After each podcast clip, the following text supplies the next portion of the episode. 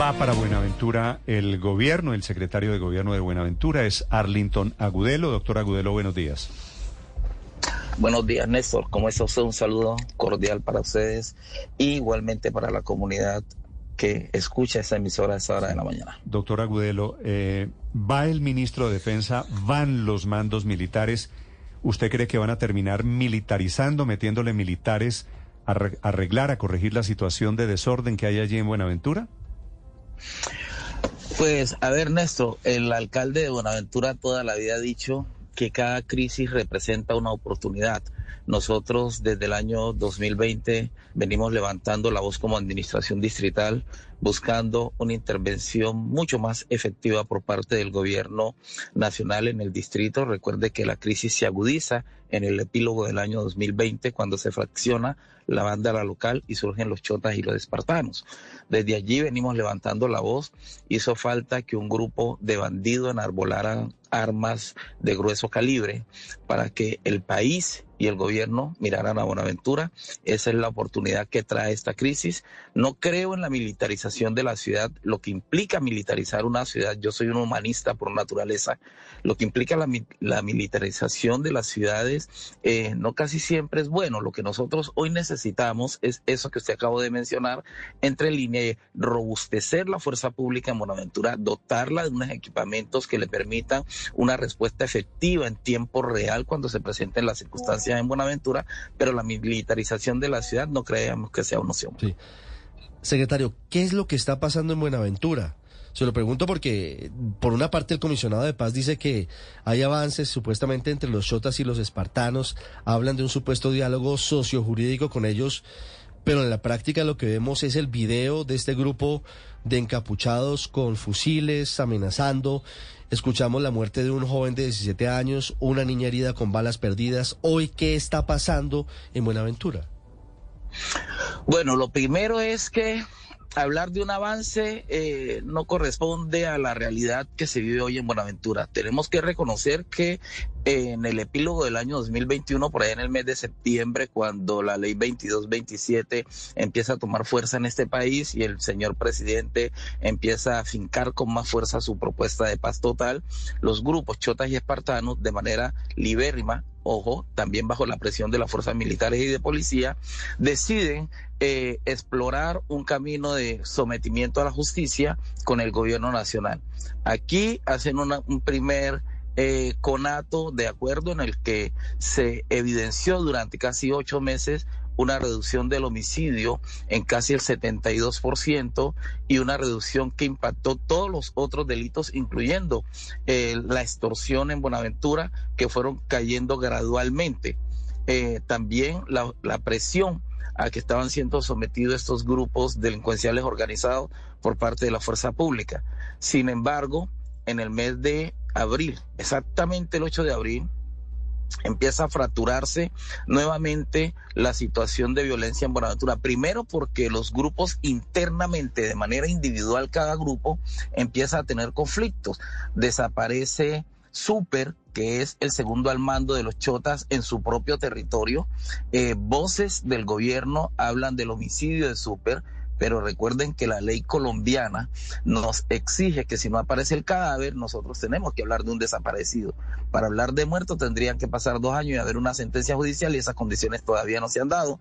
Por eso nosotros hoy desde el gobierno distrital decimos súper está desaparecido, aunque los indicios apunten a mostrar que está muerto.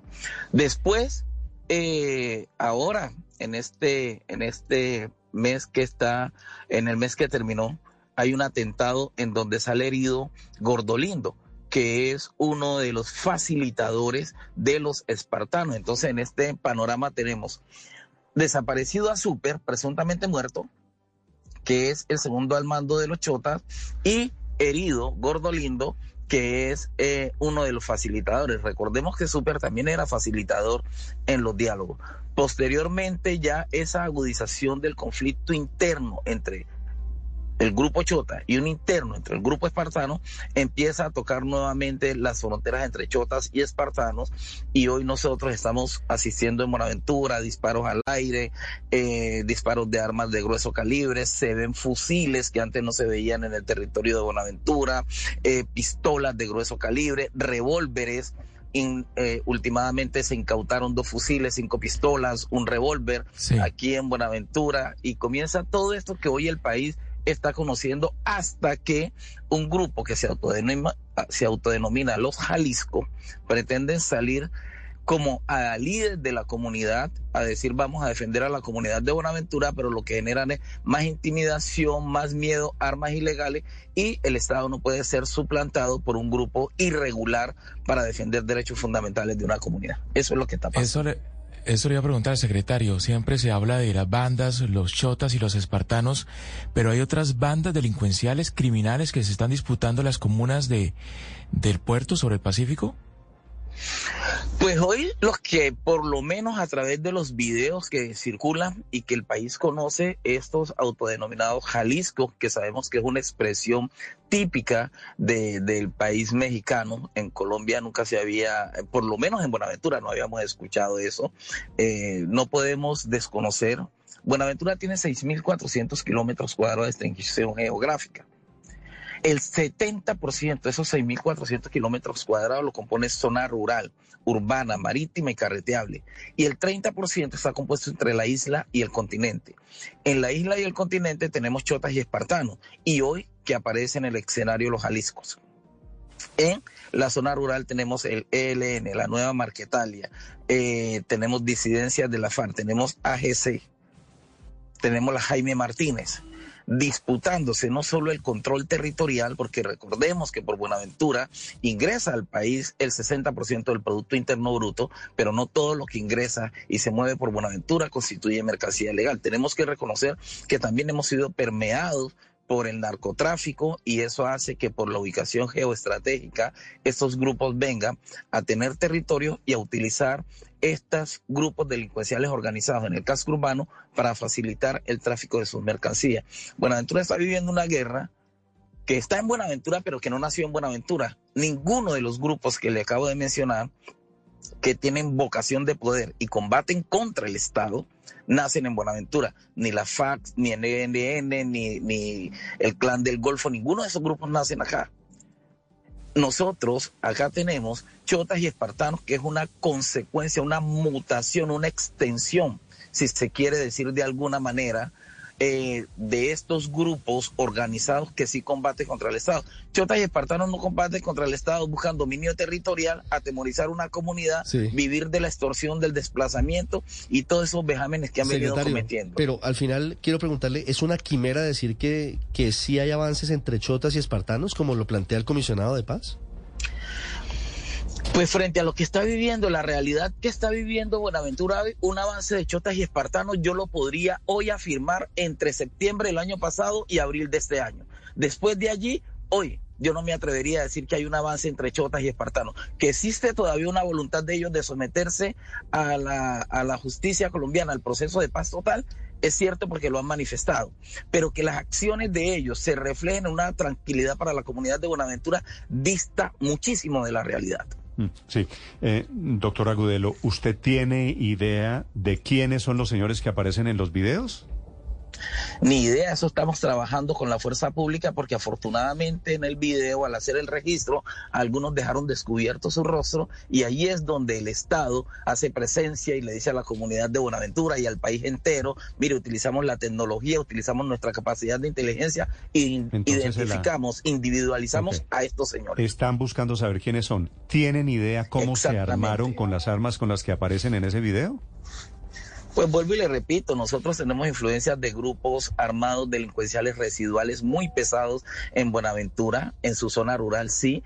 Tenemos influencia de grandes residuos de los carteles que existieron del narcotráfico en Colombia y lógicamente si Buenaventura no es un lugar donde se producen este tipo de armas, tienen que llegar de afuera y a través de quién? A través de la irregularidad, el narcotráfico y los grupos delincuenciales organizados residuales. Doctor Agudelo, la situación merece respuesta inmediata. Si no es la militarización, ¿qué es?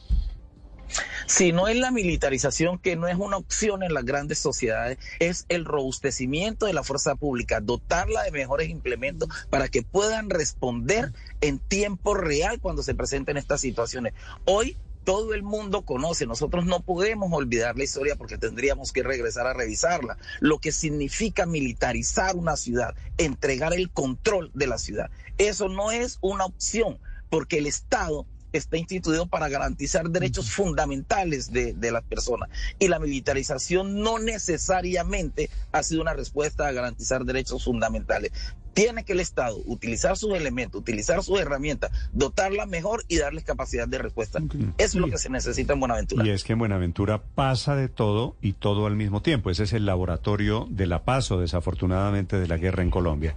Doctor Agudelo, gracias por acompañarnos esta mañana a ustedes por dar la oportunidad de decir qué está pasando en Buenaventura y entre otras porque ustedes nos contribuyen a que nos puedan ver, nos puedan sentir y se entienda que Buenaventura es el estómago del país. Si a usted le duele la cabeza, va a la fiesta y se queda afuera porque la bulla no lo deja concentrar. Pero si le duele el estómago, usted no va a la fiesta. Y Buenaventura es el estómago del país. Buenaventura, el estómago del país. Gracias, doctor Agudelo. Feliz día. Feliz día. No,